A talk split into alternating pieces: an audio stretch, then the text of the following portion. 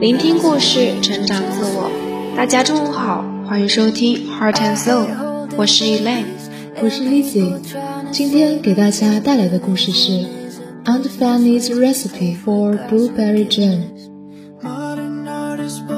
金钱对每个人都或多或少的产生了诱惑，富有又是多少人心中的渴望呢？然而，当你拿到金钱时，感到富有。你是否真的开心快乐了呢？是的，所以我们不妨冷静的想想，富有到底指的是什么呢？每个人对“富有”一词都有自己的见解和定义。接下来，先让我们聆听一首动听的音乐吧。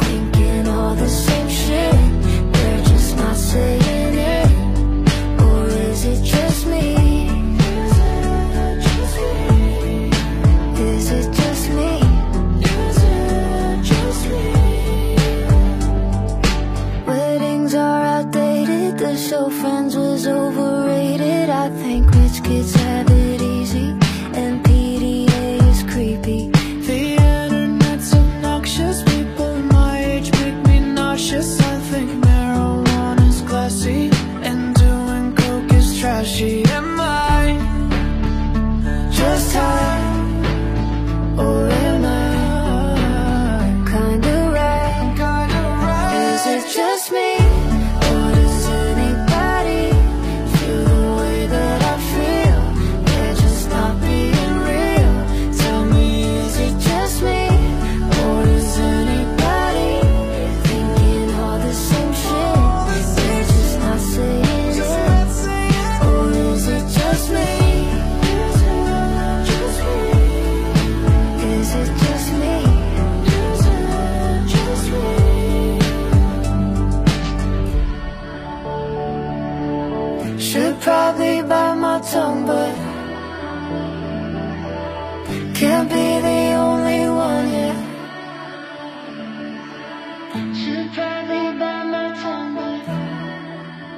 音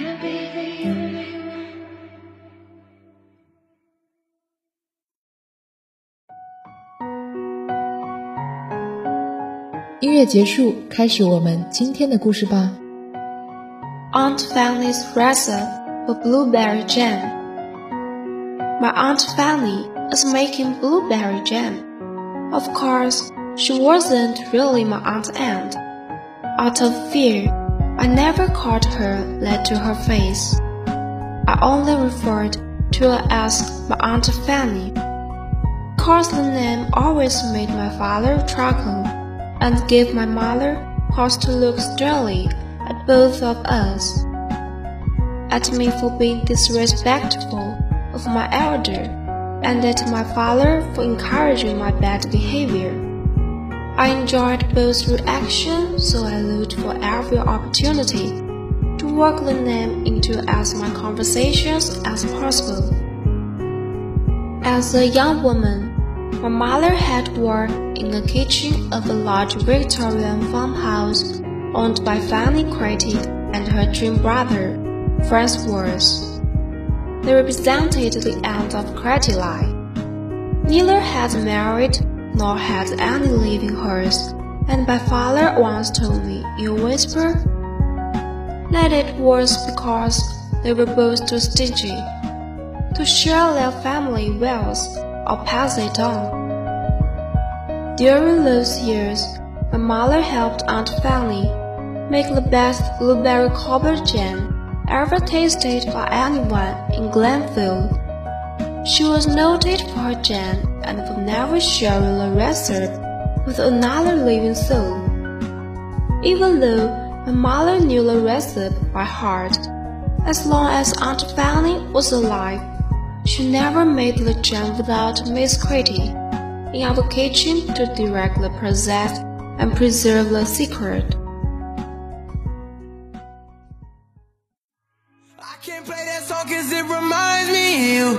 I can't watch that show cause it reminds me of you. I can't even go there, it reminds me of you. I don't wanna do that, it reminds me you. Cut off all my friends cause they remind me you. I can't drink again cause I'm reminded of you. I don't wanna do shit that reminds me of you.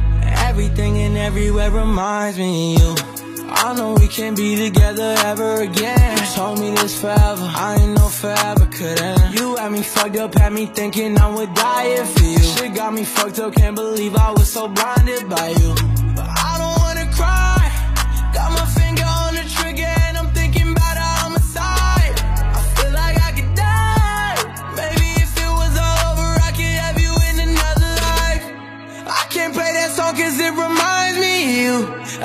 Watch that show cause it reminds me of you. I can't even go there, it reminds me of you. I don't wanna do that, it reminds me of you. Cut off all my friends cause they remind me of you. I can't drink again cause I'm reminded of you. I don't wanna do shit that reminds me of you.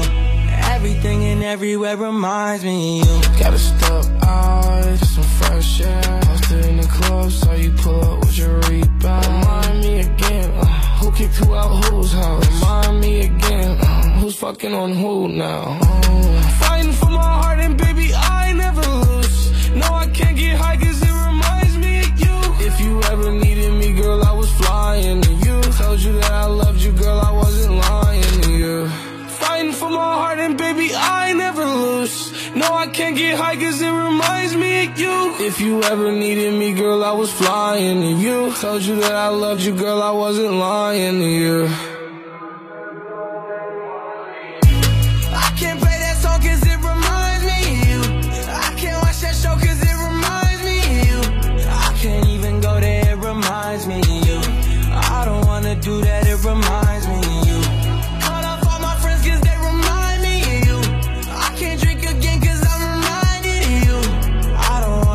Shit that reminds me of you. Everything and everywhere reminds me of you.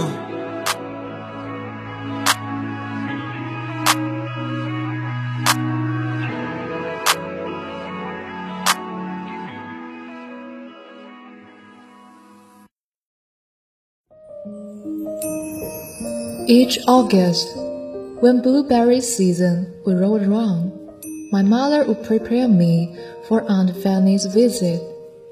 It was imperative that I be on my best behavior. After all, the woman was old, wealthy, stern, and a pillar of the church. Reverend Nash had once preached the consequences of looking on sinful things and had told about Lot's wife being turned to a pillar of salt because she looked bad on wicked Sodom and Gomorrah. I didn't know what Aunt Fannie had looked at, but it must have been pretty bad.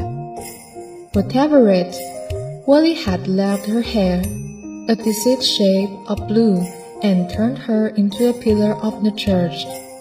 Whenever she was in the house, I didn't need to be reminded to guard my thoughts and watch my tongue. One year, after I had been particularly helpful with jam process, Aunt Fannie gave me a quarter and then made me promise that I would never spend it. Hold on this quarter, she said, and someday you will be rich.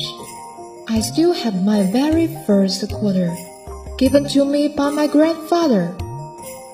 It had obviously worked for her.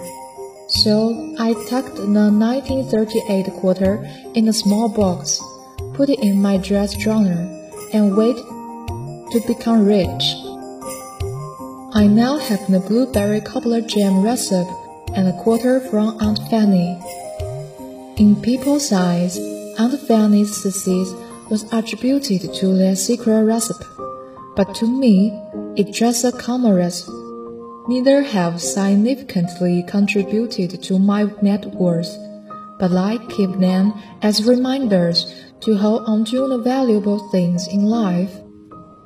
Money can make you feel rich for a while, but this is the relationship and the memories of time spent with friends and family that truly leave you wealthy, and that is the fortune that anyone can build. 这个故事告诉我们，真正的富有指的是当你与家人、朋友一起度过的那些日子， 存在脑海中的美好回忆。是的，富有也不是单指金钱带来的富有，也是指精神带来的富有。下面我们一起来学习新单词吧。